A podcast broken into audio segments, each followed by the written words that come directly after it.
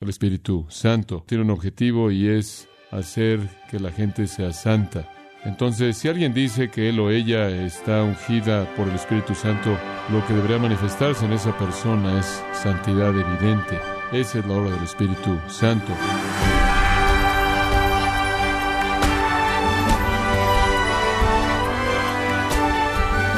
Bienvenido a esta edición de su programa Gracias a vosotros con el pastor John MacArthur. Antes de que hubiera orfanatos, estaba el movimiento del tren de huérfanos. Niños sin padres, niños que vagaban por la calle de la ciudad como Nueva York y Boston, fueron subidos a trenes y enviados al oeste de los Estados Unidos. Allí fueron adoptados por familias que querían brindar un hogar seguro y amoroso a niños que no conocían y que no tenían en dónde estar. Esa es una gracia asombrosa. Tomar a un extraño y llevarlo a través del país para ser parte de su familia es un hecho único. De la misma manera, Dios lo lleva a su hogar porque Él lo ama, pero también porque Él tiene un propósito profundo para usted. ¿Y cuál es ese propósito? Bueno, yo le invito a que nos acompañe a continuación con el pastor John MacArthur, cuando nos lo muestra en la serie titulada Adoptado por Dios en gracia a vosotros.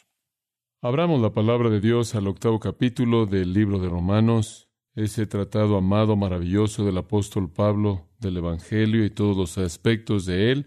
Y estamos viendo Romanos 8 porque ese es el capítulo del Espíritu Santo, lo que el Espíritu Santo hace en nosotros. Y comencé esta serie por todas las malas representaciones del Espíritu Santo que abundan en el mundo cristiano contemporáneo. Es mal representado de manera tan terrible, tan insultado, tan contristado, tan entristecido, tomando lenguaje bíblico y tan blasfemado.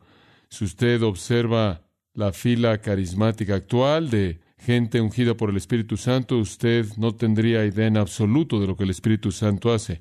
Parece como si son las víctimas de un Espíritu no santo en lugar de un Espíritu Santo, el Espíritu Santo. El Espíritu Santo no hace que la gente sea mundana, carnal, jactanciosa, que no rinda cuentas, ridícula, etcétera, etcétera. El Espíritu Santo tiene un objetivo y es hacer que la gente sea santa, santa.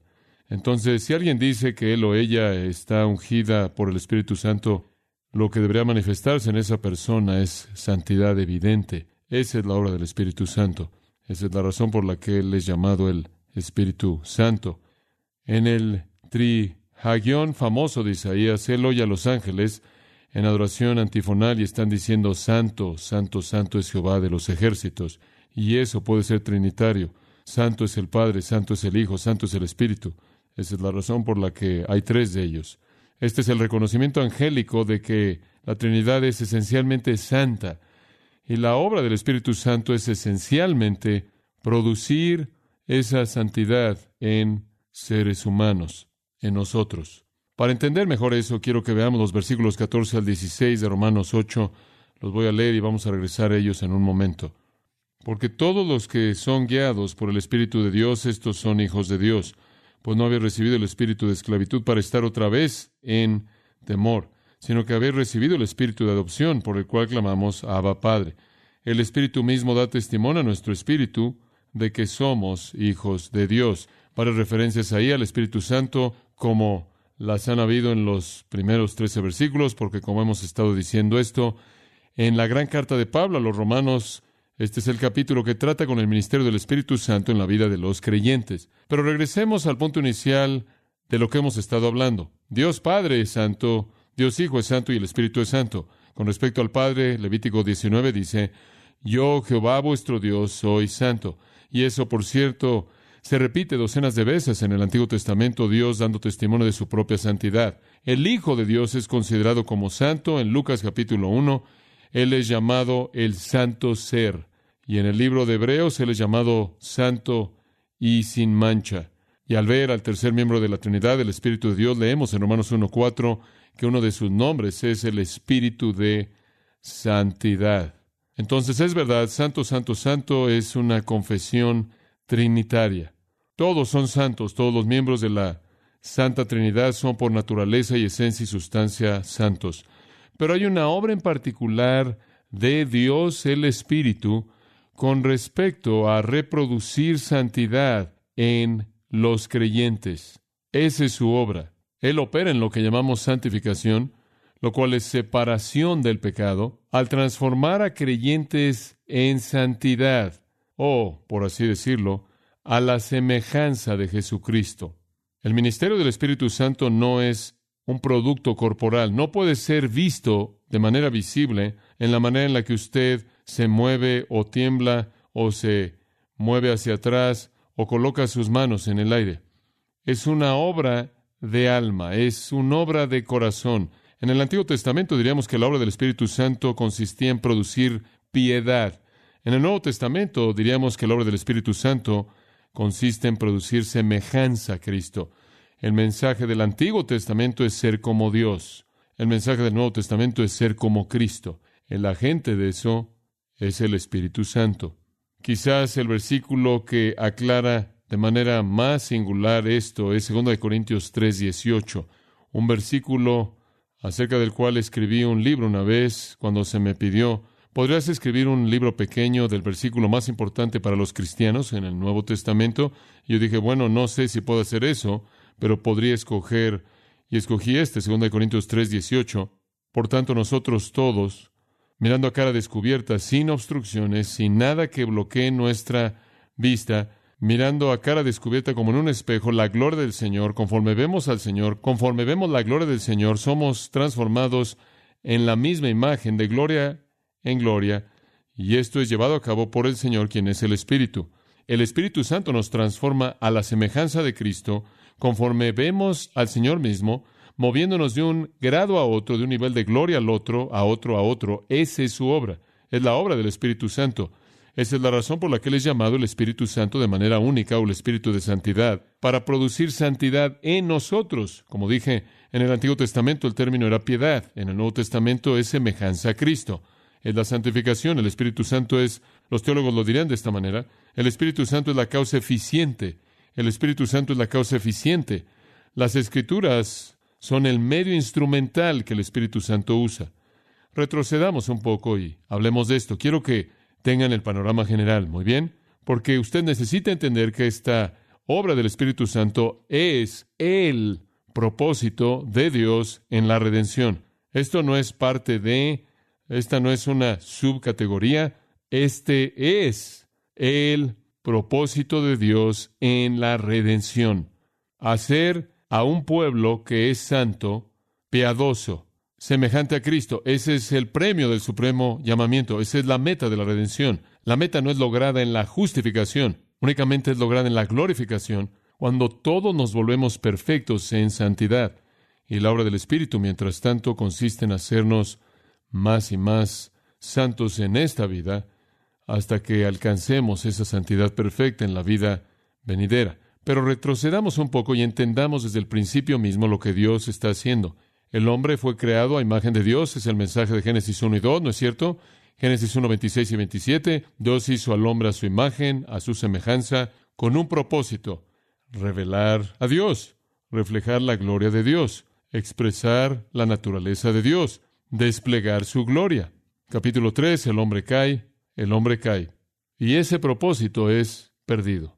Porque ahora usted tiene a la humanidad pecaminosa, incapaz de reflejar o expresar la gloria de Dios. Esa es la razón por la que Romanos nos dice que todos estamos destituidos de qué? De la gloria de Dios. Esa es una verdad universal de la humanidad caída. No podemos hacer aquello para lo que fuimos creados a hacer hechos a imagen de Dios, con el propósito de reflejar, expresar la gloria de Dios, caídos en pecado, corruptos, distorsionados, pervertidos, no podemos hacerlo.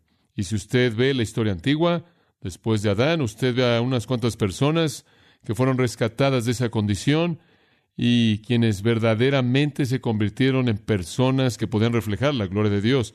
Enoch caminó con Dios un día, simplemente siguió caminando y Siguió caminando hasta llegar al cielo y no murió. Los hijos de Seth, quienes fueron una línea piadosa, pero hubieron tan pocas personas en esa humanidad distorsionada, pervertida, corrupta, escucha esto, al grado que unas cuantas generaciones después Dios ahogó a la raza humana entera porque únicamente hubieron ocho personas que podían reflejar su gloria. Únicamente ocho de millones. Los borró. Comenzó desde el principio. Así de profunda y caída es la corrupción. Dios el Padre entonces determinó, a partir de esas ocho personas, restaurar la imagen terriblemente distorsionada, terriblemente corrupta de Dios en la humanidad al transformar soberanamente, sobrenaturalmente y en su gracia a esos pecadores. No fue un trabajo superficial, no fue un trabajo de apariencia, no fue algo por fuera, tenía que ser algo en el interior. Él tenía que recrearlos para que fueran capaces de manifestar su gloria. Pedro lo describe en palabras que son muy, muy importantes y muy claras. Pedro dice en 2 de Pedro 1.4, han escapado la corrupción. Ustedes han escapado el estar distorsionados, han escapado estar en esa condición perversa, han escapado eso al volverse, escuche esto, participantes de la naturaleza divina. Wow, participantes de la naturaleza divina, la naturaleza misma que es de Dios les ha dado la naturaleza misma que es de Dios le ha sido dada a usted en un renacimiento. Ese es el propósito de la salvación. El propósito del plan redentor de Dios es recuperar a la humanidad de su incapacidad de darle gloria. El propósito de la salvación es revertir la caída y hacer que los hombres sean capaces de glorificarlo a Él. Y para eso Dios tiene que recrearlos. Tienen que volver a nacer espiritualmente. Tienen que tener una nueva naturaleza. Tienen que convertirse en nuevos hombres. Todo ese es lenguaje bíblico. Tienen que tener un nuevo nacimiento. Si alguno está en Cristo, nueva criatura es. 2 Corintios 5, 17 nos dice. Esa obra entera de hacer eso es la obra del Espíritu Santo. Celebramos la cruz y de manera apropiada lo debemos hacer. Celebramos el amor de Dios, la grandeza de Dios, cantamos himnos de alabanza a Dios, cantamos de la cruz y de manera apropiada debemos hacer eso. Pero a la mitad de todo esto nos olvidamos que la causa real eficiente, la fuente divina de todo lo que somos como cristianos, es de hecho el Espíritu Santo. El plan de Dios es tomar a pecadores corruptos que no pueden glorificarlo, que no tienen capacidad, que se quedan cortos de poder hacer eso, en quienes la imagen divina es distorsionada, es distorsionada a tal grado, así de distorsionada está, que fuera de la regeneración, todas esas personas distorsionadas son tan inútiles para Dios, para cumplir el propósito para el cual Él hizo al hombre, que los arroja al montón de basura del universo, el cual es un foso que está ardiendo eternamente llamado Gehenna, el cual fue el nombre del montón de basura en Jerusalén, en donde arden para siempre porque son inútiles sin la posibilidad de escape alguno. ¿Cuán severa es la distorsión? Lo suficientemente severa como para arrojar a la humanidad en el basurero como absolutamente inútil, que sea consumida eternamente. El plan de redención es rescatar algunas de esas personas rehacerlas, darles vida nueva, regenerarlos, recrearlos, restaurarlos, transformarlos, colocarlos, hacer que atraviesen por una metamorfosis espiritual y hacerlos participantes de la naturaleza divina. Esa es una afirmación tan grandiosa. Ese es el plan de Dios. Él lo.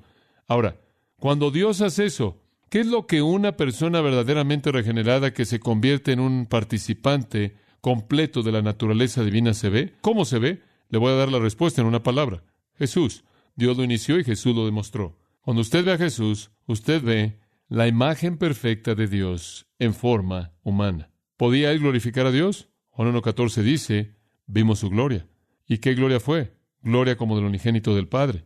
Gloria como del unigénito del Padre. Él desplegó a Dios como Dios nunca antes había sido desplegado. Si usted quiere ver la obra perfecta del Espíritu Santo en un individuo, ve a Jesucristo. Recuerde lo que Jesús dijo.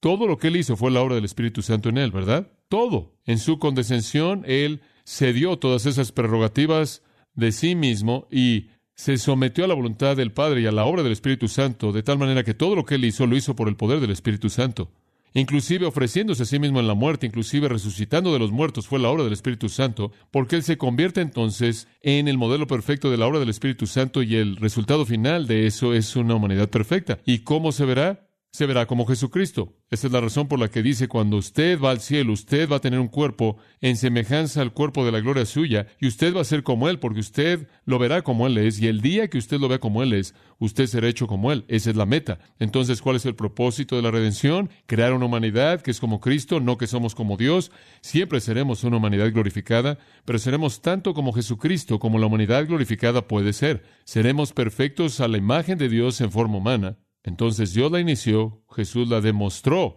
y el Espíritu Santo la efectúa.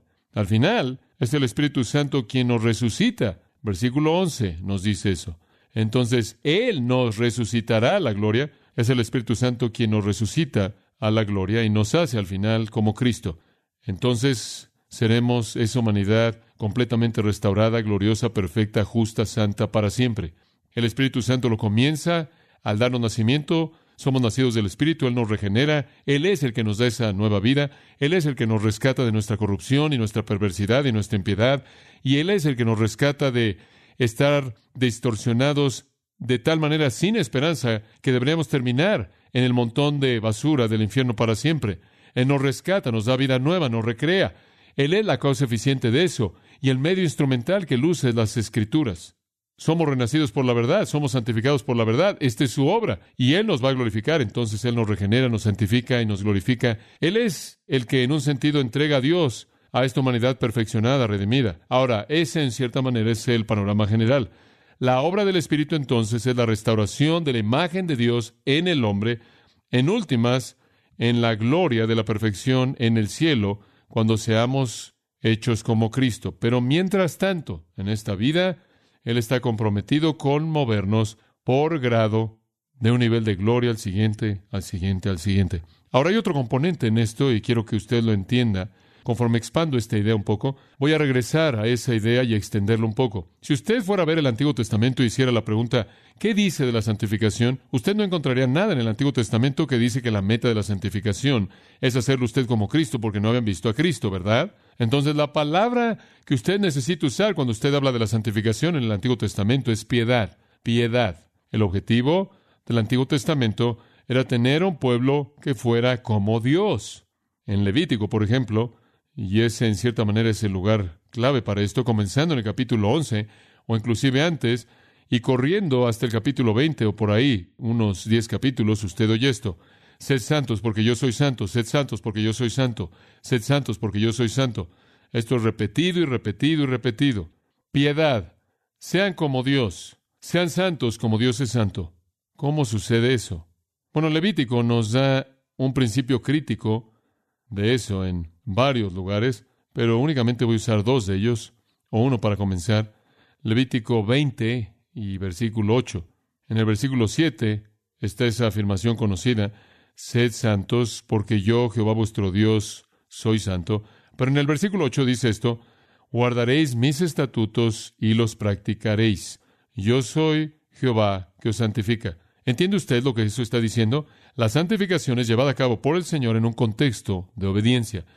Tienen que conocer mis estatutos y practicarlos. Entonces, de nuevo, las escrituras son el medio instrumental mediante el cual el Señor santificaba a su pueblo, inclusive en el Antiguo Testamento.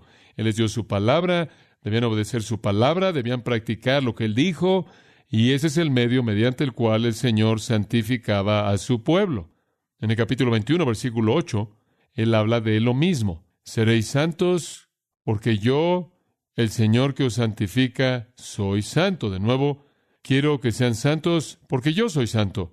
Y yo voy a santificarlos conforme ustedes creen y obedecen mi palabra. El medio instrumental de la santificación es la palabra. Ahora, permítame dar un paso más hacia adelante para profundizar.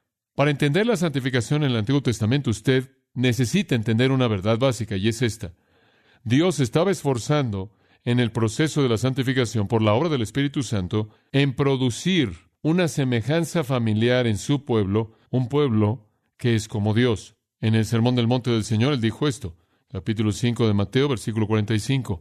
Sed pues como vuestro Padre que está en los cielos y perdonan a su enemigo, aquellos que los dañan serán como su Padre que está en los cielos. Esa es una perspectiva del Antiguo Testamento de la santificación. Sean como Dios, sean como Dios. Otro en el mismo sermón, capítulo 5, es este. Sed pues vosotros perfectos como vuestro Padre que esté en los cielos es perfecto. Si pertenecen a Dios, si eres un hijo de Dios, debe haber una semejanza familiar, ¿verdad? Esa es la esencia de entender la santificación del Antiguo Testamento. La santificación en el Antiguo Testamento es vista como parte de una relación de pacto verdadera con Dios, y esa relación de pacto es una relación de familia. Han venido a la familia de Dios y el proceso de santificación está diseñado para hacerlo usted más y más como su Padre. Esa es la santificación en el Antiguo Testamento. Ser como Dios, eso es la piedad. La meta es la restauración de la imagen divina. Ahora, lo que sucede en el Nuevo Testamento es muy importante, pero fácil de entender. En el Nuevo Testamento el énfasis no es tanto sean como Dios, sino que sean como Cristo. ¿Por qué?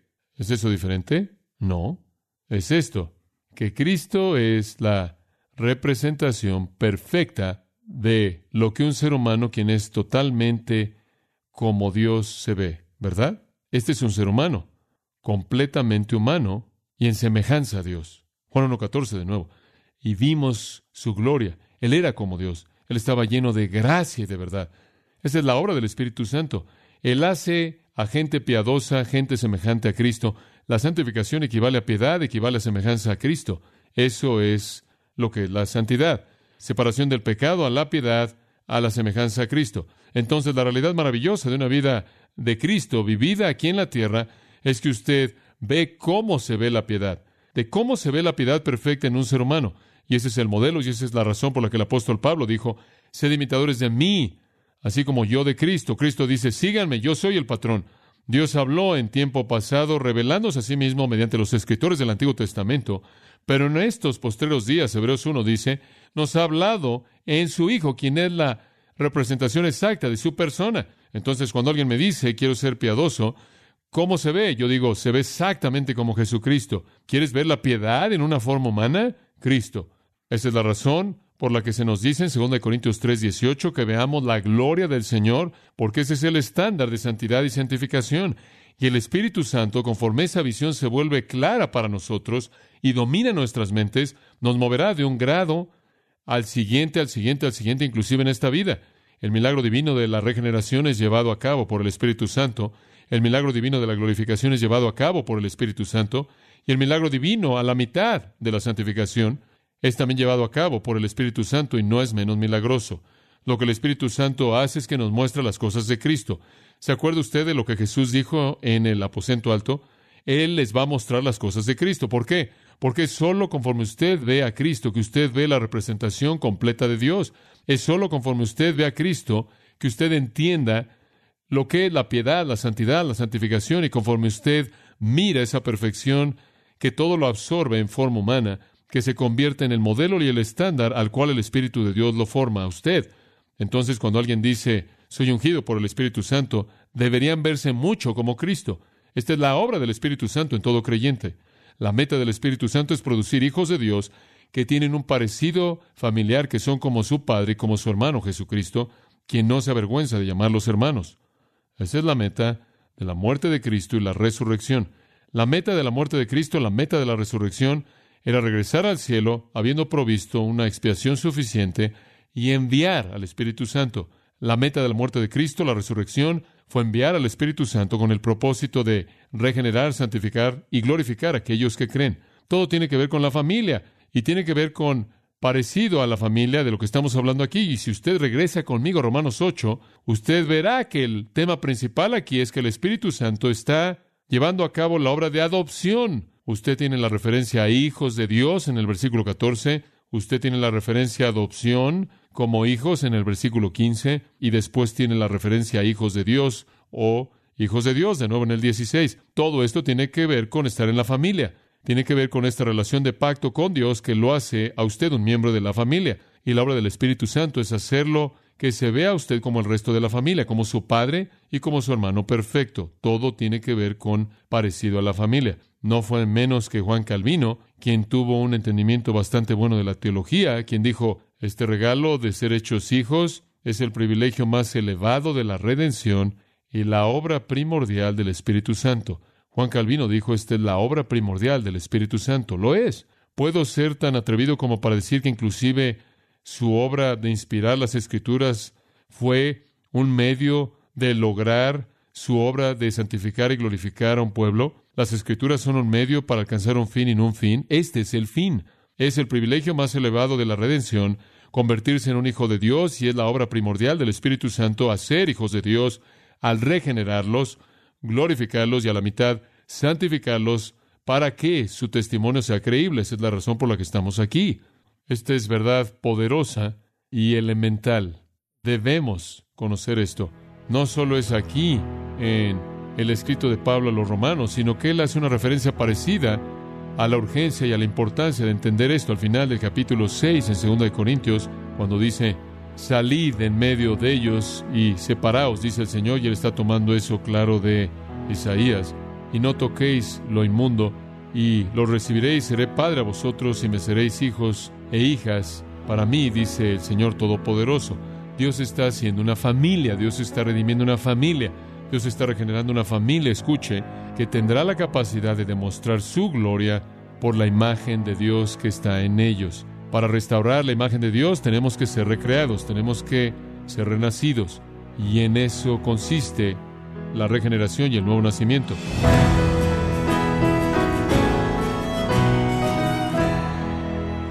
Hemos estado escuchando al pastor John MacArthur en la serie titulada Adoptado por Dios en gracia a vosotros. Estimado oyente, tenemos disponible el libro escrito por John MacArthur titulado El Evangelio según Pablo. Puede obtener su copia en gracia.org o en su librería cristiana más cercana. Y quiero recordarle que puede descargar en audio transcripción gratuitamente los sermones de esta serie adoptado por Dios, así como todos aquellos que he escuchado en días, semanas o meses anteriores, en gracia.org. Si tiene alguna pregunta o desea conocer más de nuestro ministerio, como son todos los libros del pastor John MacArthur en español, o los sermones en CD, que también usted puede adquirir, escríbanos y por favor mencione la estación de radio por medio de la cual usted nos escucha en gracia a vosotros. Es importante conocer no solo el país y ciudad de donde usted nos escucha, sino también la radio. Para quienes contactan nuestro ministerio por primera vez, pueden solicitar una copia del mensaje de promoción sin costo alguno, un mensaje por oyente únicamente.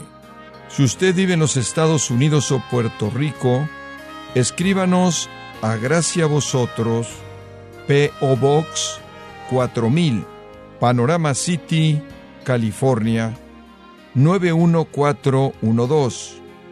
O puede escribirnos a través del siguiente correo electrónico radio arroba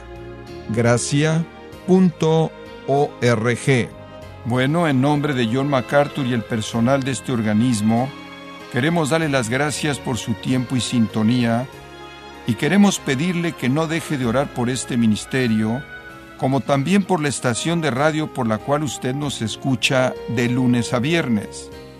Este es su amigo Miguel Contreras, invitándola a que sintonice nuestra próxima edición para que juntos continuemos desatando la verdad de Dios un versículo a la vez. No se lo pierda, aquí en Gracia a Vosotros.